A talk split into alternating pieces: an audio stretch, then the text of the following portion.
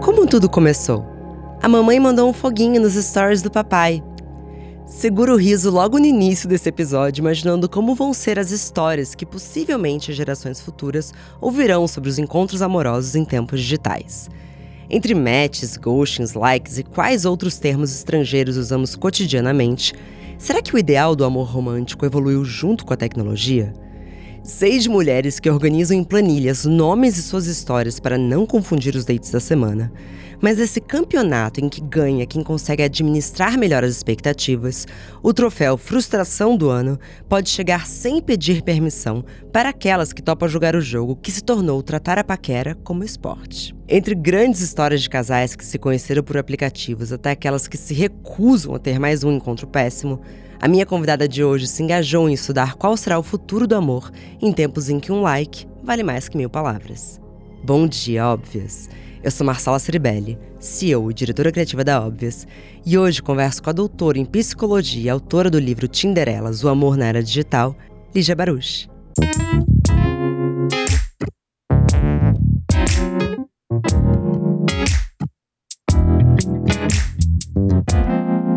Bom dia, óbvias!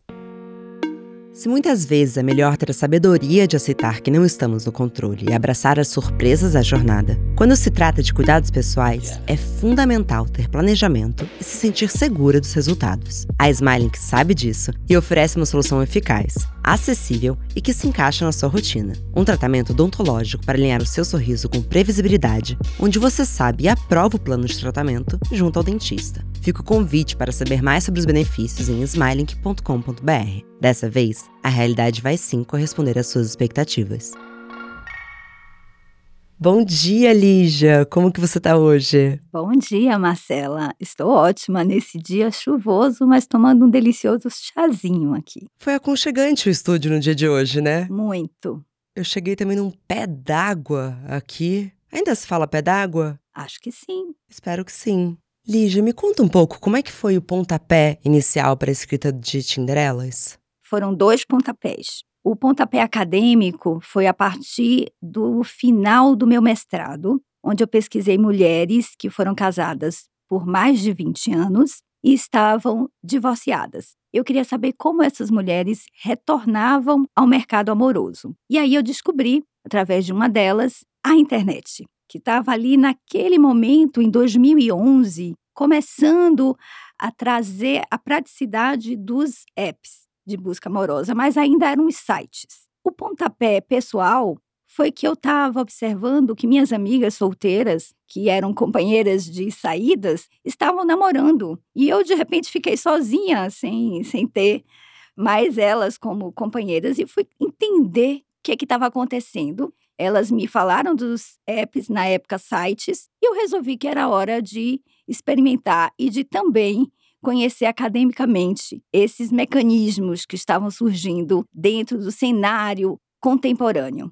Maravilhoso. Então, não só você foi experimentar, mas decidiu fazer disso uma tese e um livro. Exatamente. Logo no início do livro, eu dividi com você que eu li nesses últimos dias, você faz um pouco de uma timeline, uma linha do tempo, do que, que foi o entendimento sobre o amor romântico.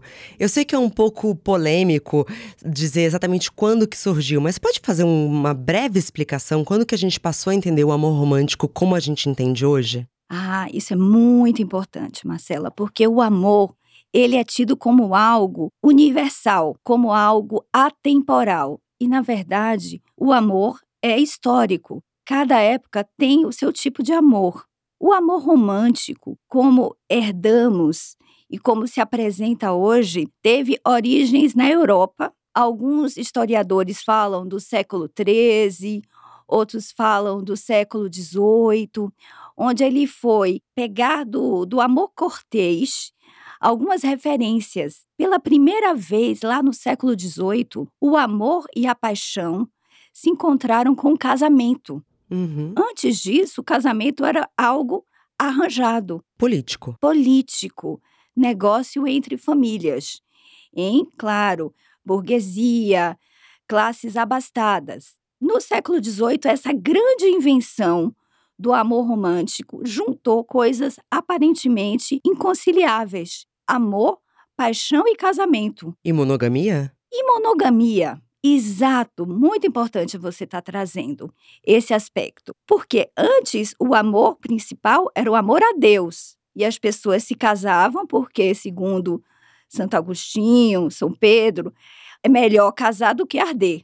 Né? Olha! É claro, né? Os pecados né? e os riscos da carne.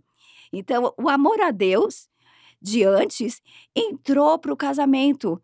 E aí temos agora esse grande problema, porque os casamentos não estão sustentando tanta idealização trazida a reboque pelo amor romântico, né? E hoje a gente vê casais experimentando novos arranjos, justamente porque a monogamia, o casamento com todas essas exigências de completude, do Sim. outro ser tudo para você e você ser tudo para o outro, tem se mostrado algo muito difícil na prática. O que me parece nessa linha do tempo, e lendo o seu livro, me chamou muita atenção quando você falou do início da cultura do divórcio. Sim. Porque parece que faz muito tempo que é normalizado o divórcio, mas não é. Muito recente. É muito recente. Eu acho que sou a única pessoa que eu conheço que cresceu com avô drásto. Não sei nem se isso existe, mas quando a minha avó se separou, ela foi extremamente linchada.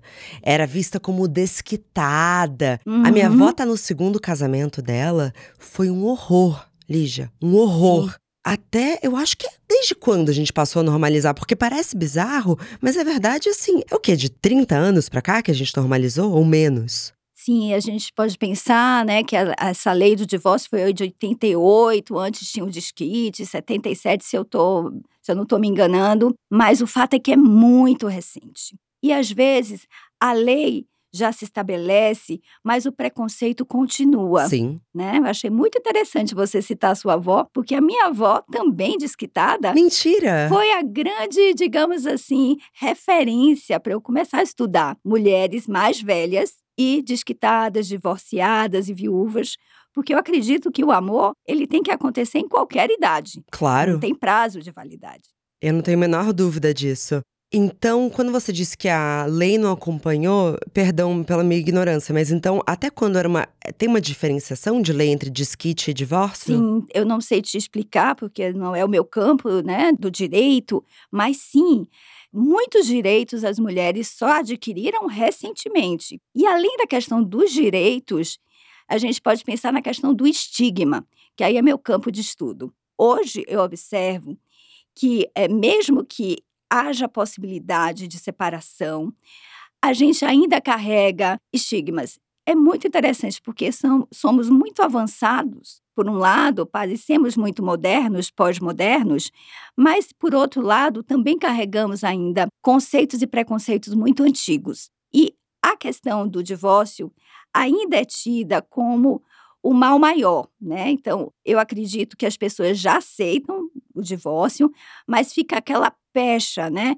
De isso vai fazer mal aos filhos. Muitos casamentos se mantiveram ruins, porque primeiro a mulher não tinha condições de se separar financeiramente. Depois, mesmo tendo essa condição financeira, permaneciam por amor aos filhos. Mas, de qualquer forma, estamos caminhando para um mundo mais coerente, no sentido de que hoje o mais importante não é a duração a qualquer preço. É a qualidade. É a qualidade, é a satisfação. Então, eu acho que a gente caminha para um movimento onde a gente valoriza mais a qualidade e a satisfação das relações do que a questão da norma, da duração, né, de, de não ser, digamos, taxado, fracassado, porque um casamento não deu certo, ou, enfim, ou não durou tanto.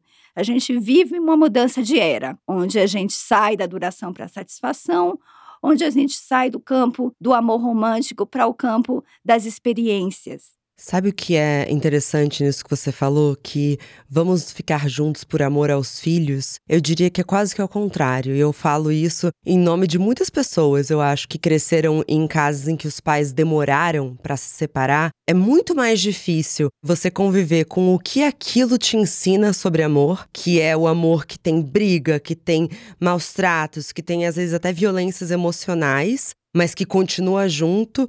Eu acho que eu falo em nome de várias pessoas quando eu digo assim: eu acho melhor se separar logo. Que amor é esse que está ensinando para os seus filhos se você permanece numa relação infeliz? Muito importante isso que você está trazendo. E é isso mesmo que a gente observa nos estudos de família. O que importa é o respeito entre os pais. O quanto um pode falar bem do outro, independente de estarem casados ou separados. E eu conheço famílias que os pais se separaram e continuam amigos. Isso é um baita aprendizado para esses filhos. Sim. Enquanto outros que continuam casados se xingam, brigam, diminuem a imagem um do outro perante os filhos. Isso é o mais nocivo que pode acontecer. Seguindo então para nossa pauta das Tinderelas, você diz que o amor romântico nasceu na era dos sentimentos e hoje a gente vive na era das sensações. Qual que é a diferença, Lígia? Isso. Bem, o amor romântico, ele pressupõe dois seres desiguais. Um homem protetor e provedor e uma mulher que precisa, se não for submissa, pelo menos fingir submissão. Isso não cola mais. Não. Né? As pessoas morriam de amor. Né? O amor era a finalidade máxima da vida de uma mulher, junto com a maternidade. Uma mulher que não tivesse um, um bom casamento, e aí você coloca o que você quiser do que é um bom casamento, uhum. e filhos, era uma mulher desnaturada, não realizada, faltante. A própria palavra solteiro vem de falta. Hoje, tudo isso está caindo por terra. E as mulheres, graças aos movimentos feministas, estão muito mais donas de si nessas escolhas, o que, claro, torna tudo mais complexo, mas, a meu ver, muito mais interessante. E também desconstrói uma ideia quase de uma heterossexualidade compulsória. E eu sei que esse assunto é muito polêmico, gente. Isso, exatamente. Então a gente vê hoje uma abertura para muitas experimentações, convivendo ainda com modelos tradicionais, porque tem gente que prefere, tá tudo certo. Claro, mas passa a ser uma escolha e não uma obrigação que te valida como mulher na sociedade. Exatamente. Então, hoje você ter uma relação monogâmica é uma opção, não a única. Você ser mãe é mais uma opção e não uma condição sine qua non do ser mulher. Perfeito. Você até falou um pouco isso, sobre isso na sua fala inicial, sobre ter voltado para o mercado do amor. Me lembrou um pouco a, a teoria da Valesca Zanello sobre a prateleira do amor. Como que isso se encaixa quando você chama o amor de mercado? É muito bom esse termo. Sim, eu gosto muito das teorias da, da Valesca. Eu já li o livro dela também, achei muito complementar ao meu, né? Ele vai atualizando. Muito. Muito esses conceitos. Eu conversei conceitos. com ela há menos de um mês. Ótimo, então tá bem fresquinho. Eu sou fã da Valesca. Bem, acho que é importante falar desse de dispositivos, né? Que é o que ela traz de mais Exato. interessante, o dispositivo materno e o dispositivo amoroso. E como as mulheres estão reféns desses dispositivos, né? Eu vejo hoje no consultório muitas mulheres já questionando esses dispositivos, mas, ao mesmo tempo, uma coisa que eu encontrei ao entrevistar as Tinderelas é o que eu chamo de dilemas de gênero. Então, apesar de é, as mulheres saberem o que elas querem, se colocarem mais como sujeitos de ação e o aplicativo, quando ela se coloca no lugar de escolher e não no lugar de ser escolhida, ela está fazendo uma inversão importantíssima, né? No lugar de eu sou dona de mim, eu estou aqui para escolher. Sim. E não, ah, deixa eu ver o que é que esperam de mim. Uma mulher tem que ser assim, tem que ter o corpo assado, o cabelo desse jeito. Então, o que eu observo nesses dilemas de gênero aquilo que a gente estava conversando antes, que às vezes o comportamento já muda, mas a crença sobre o comportamento ainda não. Uhum. Vou dar um exemplo para ficar mais claro. Uma mulher de 40 anos tem um encontro pelo aplicativo com um cara de 25. O encontro foi perfeito. É, o cara gostou dela, quer encontrar de novo, ela também adorou, a coisa fluiu. Só que ela chega na sessão e diz assim: Mas como eu, com 40 anos, vou sair com um cara de 25. Aonde isso vai me levar? Então, aí você vê a finalidade. É uma crença antiga. Isso tem que dar em casamento. Isso tem que dar em namoro. Essa é uma mentalidade antiga que convive com um comportamento super pós-moderno dela sair e encontrar com um cara mais novo e transar e ser uma delícia. Nossa, maravilhoso isso que você está trazendo, porque é muito verdade, muito comum. Acho que não só nesse caso dos 40 para os 25, mas tem crenças antigas que estão quase subliminares. Então, quase assim, ah, nossa, entrou no aplicativo, será que ela tá desesperada? Sendo que talvez ela só queira transar. Exatamente. Por isso, quando eu mapeei os estilos de uso dos aplicativos, que essa foi minha contribuição na tese, né? O que, que eu traria de novo para o assunto? Eu queria ampliar a ideia de que quem usa o aplicativo é um determinado perfil, desesperado, carente, solitário. Não, essa é uma ideia de 1990, quando a internet se popularizou aqui no Brasil. Está completamente datada. O que eu observei é que você encontra de tudo nos aplicativos. Então, os três estilos de uso que eu cunhei o uso curioso, o uso recreativo e o uso racional. O uso curioso tem mais a ver com o estilo que as pessoas inicialmente escolhem para entender essa ferramenta, para entender o que, que é isso que todo mundo está usando, se serve para ela ou não. Ela se expõe pouco, ela observa mais. Então, é um estilo de autopreservação, o estilo curioso. O estilo recreativo, a meu ver, é o mais disruptivo, porque nesse estilo a mulher se coloca como sujeito e não como objeto. Aí a gente já pode é, fazer um link com a teoria da, da Valesca, né? Nesse lugar, ela sai da prateleira e ela coloca o homem na prateleira. Porque a gente não pode esquecer que hoje estamos vivendo o capitalismo afetivo, a era do capitalismo do eu, que depois a gente pode destrinchar um pouco mais esses É minha próxima conceitos. pergunta para você. Ótimo, então vamos segurar ela. Então, nesse estilo recreativo, a mulher está lá para expandir seus horizontes, suas experiências, ela está em busca de sensações. Ela não necessariamente quer um namorado, quer casar ou vai transar no primeiro encontro. Tudo vai depender do que acontecer na hora. Lígia, só uma pergunta. Isso independe se ela é se ela não é heterossexual. Isso está acontecendo com as mulheres heterossexuais e não heterossexuais. As que eu entrevistei, todas, por acaso, eram heterossexuais. A gente pode encontrar é, no universo das mulheres homossexuais uma exacerbação de alguns critérios femininos. É aquela questão que a gente brinca assim: quando a mulher conhece a outra mulher, no dia seguinte já fez casinha, já estão morando juntas. Se deu match. Né? Enquanto a gente brinca que um homem gay, é, homossexual, quando ele encontra um outro, não pergunta o nome e já está transando no banheiro. Quer dizer, é uma brincadeira, tem um nível de preconceito aí, mas de forma geral tem algumas especificidades que a gente pode observar, que tão, tem a ver também como, como somos educados. Sim. Um homem homossexual, bio, hétero, ele é educado nessa sociedade heteronormativa. E ele vai ter essas, essas crenças que às vezes repetem estereótipos de gênero, mesmo ele, ele tendo um caminho de desejo afetivo. Sim. Tá? Então a gente observa que os casais gays, eles podem burlar algumas regras, mas podem repetir também muitas regras antigas, Sim. tá? Eu entendo então, perfeitamente. assim, claro, dois homens aí fica mais difícil. Quem é o provedor? Quem é que vai às vezes eles até querem se encaixar numa coisa mais masculina e feminina porque estão condicionados a isso. Mas Sim. não é uma necessidade biológica. E eu acho que isso faz com que a gente também possa ampliar, né? Por que, que é a mulher que tem que ficar no lugar da cuidadora dos filhos principal? Por que, que é o homem que tem que estar no lugar do provedor principal?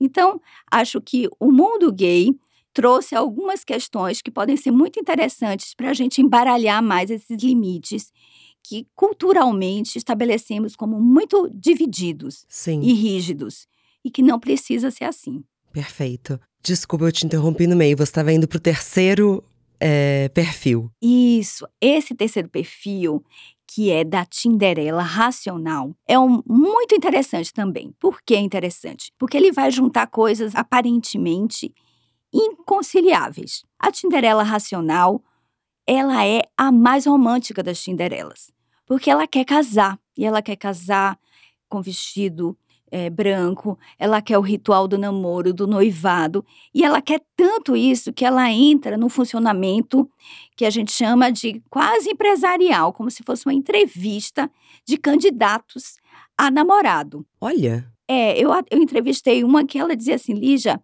primeira etapa, a conversa online. Segunda etapa, depois de passar na primeira, quase um RH né? E aí ela queria, ela que dizia assim: eu me dedico tantas horas para aprender inglês por dia, então eu vou me dedicar três horas ao aplicativo. E ela fazia planilhas, ela tinha todos os itens né, ticados ali do que ela queria encontrar num homem.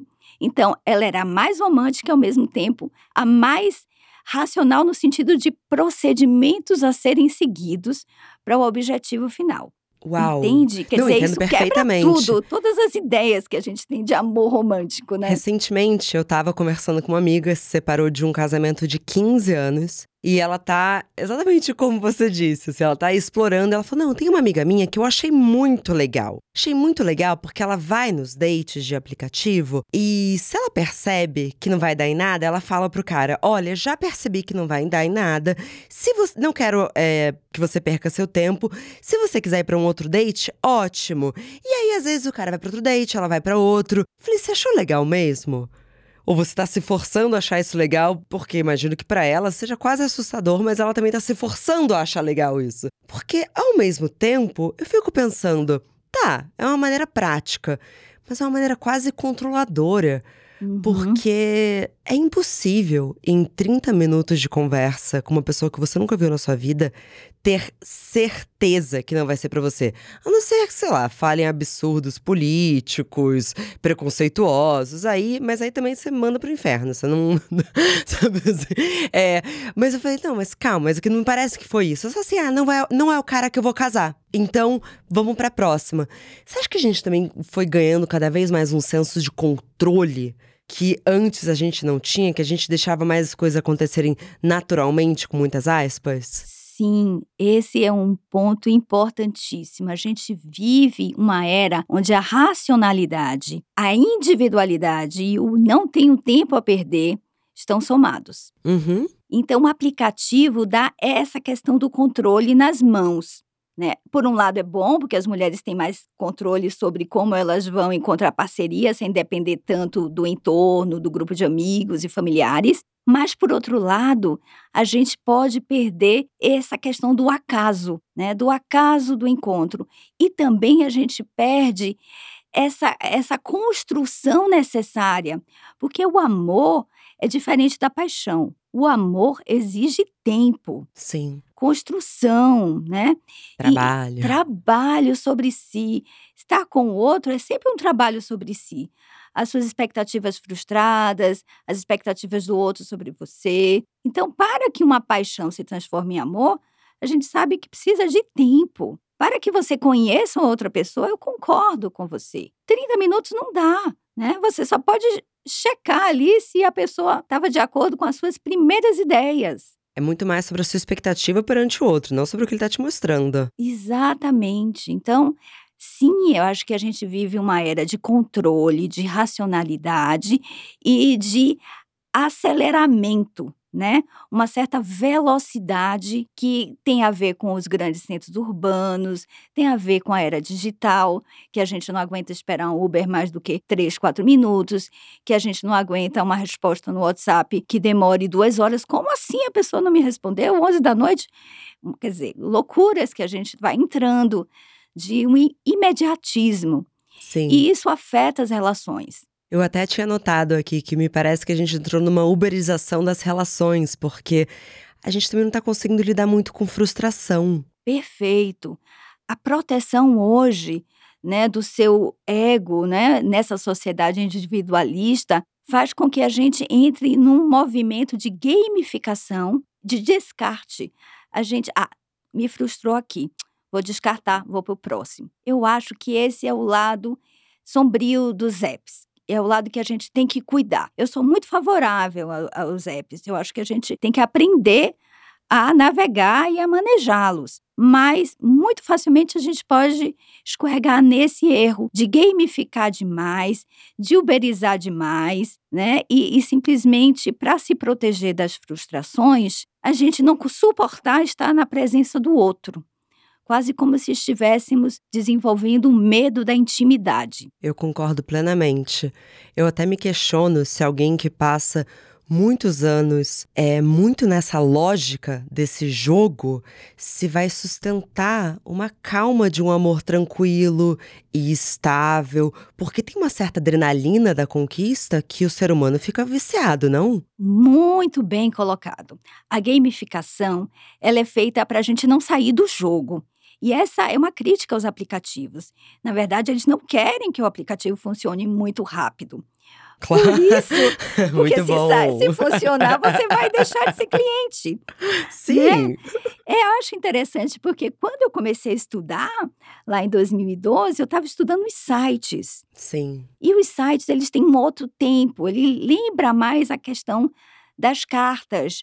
Né? Eu, eu entrei no, no eHarmony, que era um, um app americano que ficou aqui no Brasil só quatro anos. Não vingou aqui, porque os aplicativos com a velocidade e a praticidade desbancaram os sites. Nos sites você tinha esse tempo de escrever sobre si, do outro escrever sobre ele. E aí a ideia era que essas trocas, até porque eram pessoas que não tinham a proximidade garantida, foi antes da chegada do GPS nos aplicativos. Então era uma outra lógica. Sim. Mais até propícia ao amor romântico. O GPS eu não consigo parar de pensar que lembra muito iFood, gente. Muito, mas é de verdade a ideia da prateleira. A gente Sim. hoje não pode é, deixar de observar como a linguagem do capitalismo entrou em todas as atividades humanas e também no amor, Sim. também nas relações amorosas. Então, de fato, a gente está usando aplicativo para se servir do outro como uma, um alimento, como uma comida para o ego, né? como um lanchinho rápido. Né? A gente, inclusive, usa esses termos, né? Uma das Cinderelas falava assim: eu vou investir na embalagem, mas eu sei que Uau. o que é importante também é o conteúdo. Até os termos uhum. que usamos hoje estão sendo misturados com esses termos né, do, do marketing, das empresas, do, do consumo, né, do, desse jogo. Então, pensar em gamificação e pensar em capitalismo amoroso, eu acho que é importante para a gente entender as relações hoje. Perfeito. E eu falo isso sem nenhum senso de crítica, de verdade, mas conversando com os meus amigos gays, eles não sabem dizer quando foi a última vez que eles saíram com um outro cara que eles não tenham visto antes o. Qual que é o termo que eu uso no Bom Dia Óbvios para falar de pinto, gente? Pênis. Não sei, vamos descobrir agora. O pau. Mas o que de Desculpa. Vamos de pênis, então. Nem precisa cortar, gente, que eu acho que os ouvintes vão se divertir.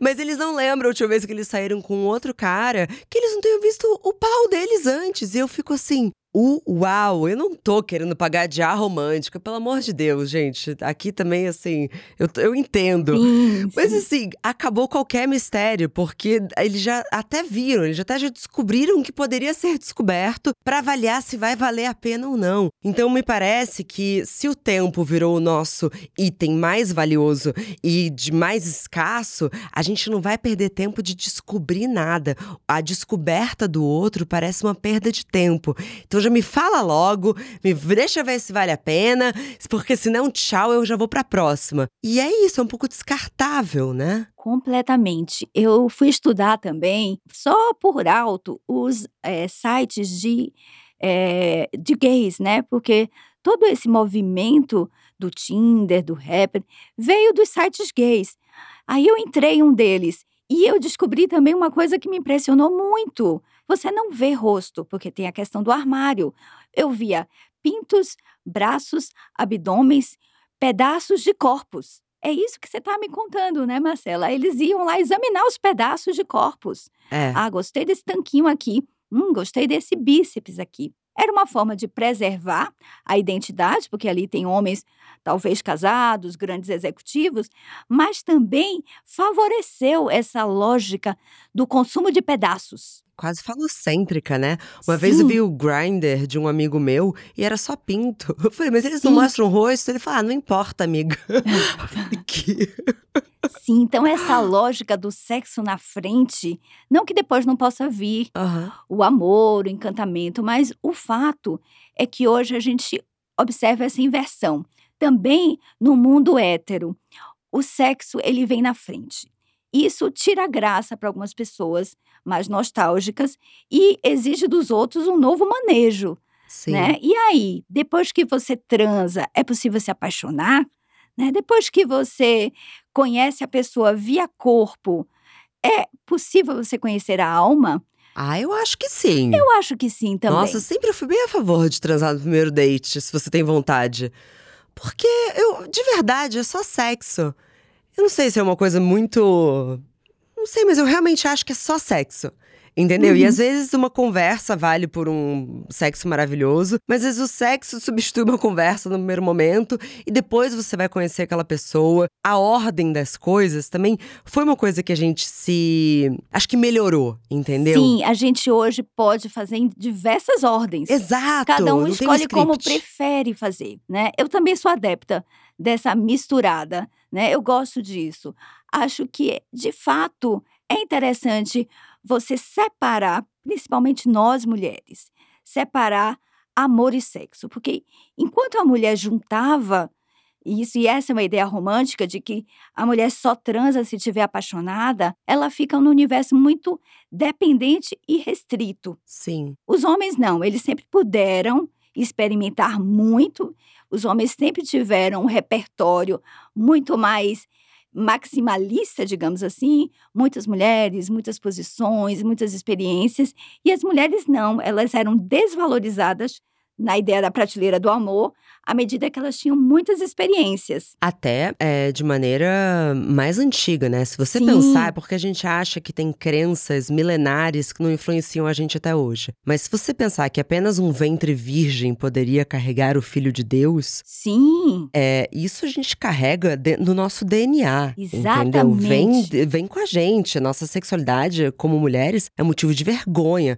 Quanto mais sexo uma mulher faz, mais suja ela vai se tornando. Que é, é bizarro bizarro. E o homem ele vai se tornando melhor, né? Mais experiente, assim como você disse. Exatamente. Então os apps, apesar da confusão que trouxeram, né? E essa era digital, onde a gente importa essa lógica gay para o mundo hétero, é interessante por isso. As mulheres estão mais próximas dos homens no nível de possibilidade de experimentação, de enriquecimento. Eu acho que a gente se enriquece nas relações, independente de que tipo de relação é. Você pode ter uma conversa profunda com a transa de um dia, com uma amizade que passou pela sua vida.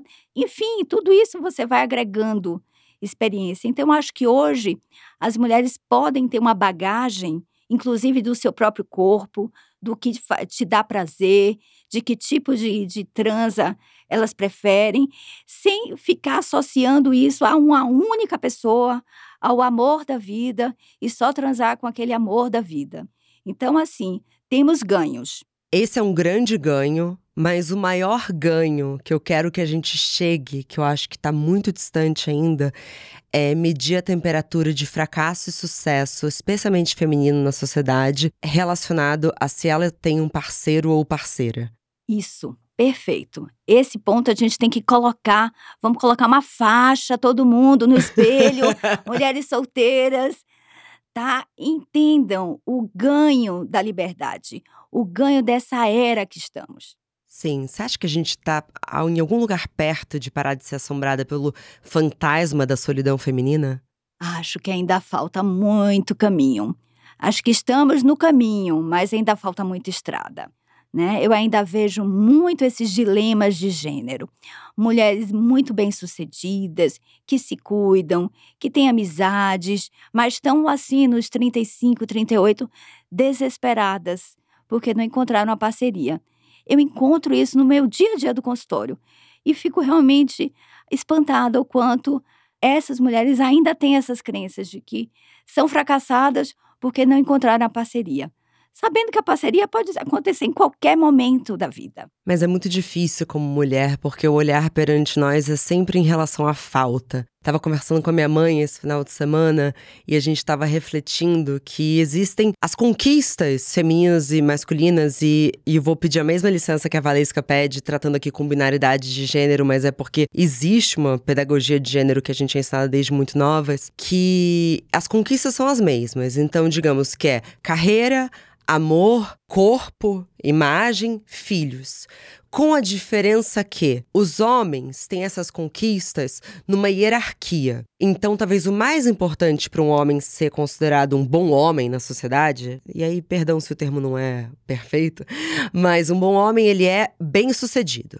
Em segundo lugar, legal se ele tiver uma parceria. Terceiro lugar, bacana se ele tiver filho. Ali em quarto lugar, se ele for atraente, legal. Já a mulher tá tudo na mesma importância. Ela tem que ser bem-sucedida, ela tem que ter um parceiro, ela tem que ter filhos e não ouse não ser gostosa, né, Lígia? Porque assim, quem você pensa que você é? Então eu acho que pra gente, e acho que por isso que a gente tá realmente implodindo em alguns momentos, porque não basta ter um. A gente precisa completar todos. Enquanto eu acho que a cobrança externa perante os homens é um pouco mais generosa. Faz sentido o que eu falei para você? Completamente, concordo completamente. É isso mesmo. Por isso que as mulheres estão mais exaustas do que os homens. À medida que alguns homens estão descobrindo as delícias da paternidade e dividindo, não só ajudando, né? Esse termo eu acho que é muito preciso. O homem não Muito. tem que ajudar, tem que dividir e às vezes até um- assumir um pouco mais, dependendo da situação de cada caso, né? Então, eu acho que sim, as mulheres estão exaustas, estão carregando muitas esferas, a esfera do cuidado, a esfera do social, né? A esfera do cuidado com a família do, do parceiro, com a sua família, com o dentro de casa, com o trabalho. Então, a gente vê muito essa queixa de burnout, de exaustão nas mulheres. E acho que o caminho é trazer esse masculino que está meio perdidão aí, né? Que, Uhum. que esperam dele. Esqueça isso de ser o gostosão garanhão. A gente precisa de parceiro, de firmeza ali na luta do dia a dia, Sim, né? sem dúvida. Lígia, chegando na última pergunta já, olha como passou rápido. Poxa, muito. Um papo muito bom. O que, na sua opinião, e baseado nas suas pesquisas, precisa ser renovado no pacto do ideal do amor romântico hoje? Sim, perfeita essa pergunta. Acho que a gente não consegue se livrar do amor romântico porque ainda é o modelo que está aqui no nosso inconsciente coletivo. Mas a gente tem que atualizar esse modelo. O amor é construção, o amor é fundamental para uma vida rica, mas a gente precisa exatamente flexibilizar esses papéis. A gente precisa suportar sair do script antigo e inventar o nosso próprio script, que vai depender de quem é o nosso amor, se é um homem ou uma mulher, é, dependendo de como é esse homem. Não exigir o melhor dos dois mundos, no caso da mulher, de querer um homem à moda antiga e um homem pós-moderno ao mesmo tempo. Né? A gente tem que, às vezes, abrir mão também da ideia do príncipe, para que o homem consiga encontrar ali um lugar de ser apoio, de ser presença e de ser sensível também, de ser vulnerável. Total. Eu concordo muito com isso, porque eu vejo esse conflito. Já sofri com esse conflito, porque a gente quer uma desconstrução, mas em alguns lugares de desconstrução a gente não topa. Cê, inclusive, Sim. desculpa, assim, você acompanhou a polêmica do ator Caio Castro, que falou que não queria mais pagar as contas nos encontros dele? Não me conte assim. Eu sei quem ele é, mas eu não acompanhei de perto. Eu achei que tinha sido algo banal. Mas, assim, virou, Lígia, virou assim, a discussão da semana. As pessoas, mas que absurdo! Ele não quer pagar a conta! Por qual o problema? E ele falando, é, mas eu não aguento mais pagar a conta. E aí, falando, homem tem que pagar a conta. Eu achei uma discussão tão anos 90. Muito, muito. Não é? Sim, Mas aí você vê que muitas das coisas que às vezes eu me sinto, sendo muito sincera, chovendo no molhado. Às vezes eu falo, será que já não foi dito o suficiente sobre isso? Será que. Mas não, tem muitos lugares que as discussões estão antigas. Sendo que, pra mim, na minha opinião, já que nem já que algumas pessoas me cobraram, tá? No Instagram. Qual a sua opinião sobre o Caio Castro? Minha opinião é que os dois têm que conversar e ver o que vai ser melhor para os dois, assim. Quem vai pagar a conta naquele dia. Mas eu acho que ainda tem isso, entendeu? Olha a discussão que a gente tá vendo, tá tendo em 2022. O homem é obrigado a pagar a conta? Eu acho bizarro. Bizarro. Bizarro. E diria assim: à medida que as mulheres estão investindo em suas carreiras, e por isso que a gente tem que entender que lugar de mulher é lugar da onde ela quiser estar, sucesso, empoderada, e que a esfera doméstica não gera renda, então não gera poder. À medida que as mulheres vão para o mercado de trabalho e assumem não só posições subalternas, mas grandes posições de poder, política, empresas, elas vão poder sim pagar a conta. E eu diria assim que quando a mulher paga a conta, ela ganha um poder. Aí temos a questão do dilema de gênero. Ela não tem que se sentir fraca porque ela está pagando a conta. Ela tem que se sentir empoderada. Então, esse, esse é um exemplo banal, mas extremamente é, importante. É porque né? não é uma conta, né? Por exemplo, eu acho que muitas pessoas que eu conheço, muitas mulheres que eu conheço, ganham mais que os parceiros, uhum. dividem as contas de maneira proporcional Uhum. Porque é o justo, talvez com aspas ou sem aspas, você escolha esse justo como cabe melhor para você. E geralmente as gerações mais velhas, tipo as mães, as tias, julgam isso de uma maneira assim, que absurdo. Mas espera lá, o cara mesmo ganhando menos que você tem que pagar as contas para você? Que lógica! Isso é uma parceria? Não. Eu acho que exatamente, se a gente quer a mudança, a gente tem que pagar o preço. Toda mudança tem seu preço. E o pagar o preço é mulheres investindo mais em carreira e tendo apoio dos parceiros, sejam parceiras. Aí a gente pode pensar em qualquer tipo de relação. Claro. Duas mulheres, dois homens, né? Então, qual é o arranjo pessoal? É sempre caso a caso, né? Mas eu gosto muito quando eu vejo é, no, no restaurante, o garçom entregando o cartão para meu marido, eu falo, não, sou eu que vou pagar. Eu adoro isso. Sim, eu também. Sinto que tem poder. Será que as mulheres não percebem? Né, eu acho que essa onda de princesa de ganhar presente e ser bancada já está muito demodê. É. Claro que para as mulheres chegarem a esse ponto, elas têm que ter apoio e têm que investir em carreira, que é onde o verdadeiro poder acontece. A gente É. não pode ser ingênuo de santificar a mulher da casa, né? Aquela coisa antiga mesmo de rainha do lar, de recatada e fiel. Chega disso, né? Então eu acho que o Caio Ca- Castro, não sei como ele falou, mas ele tá certo. Eu também não sei como é que ele falou, mas eu acho que a gente tá com ideais antigos fingindo que estamos atualizados. Perfeito.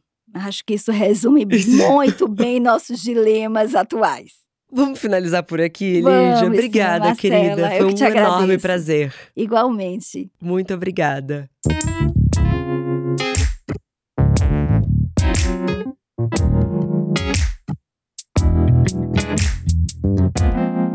Bom dia, óbvios.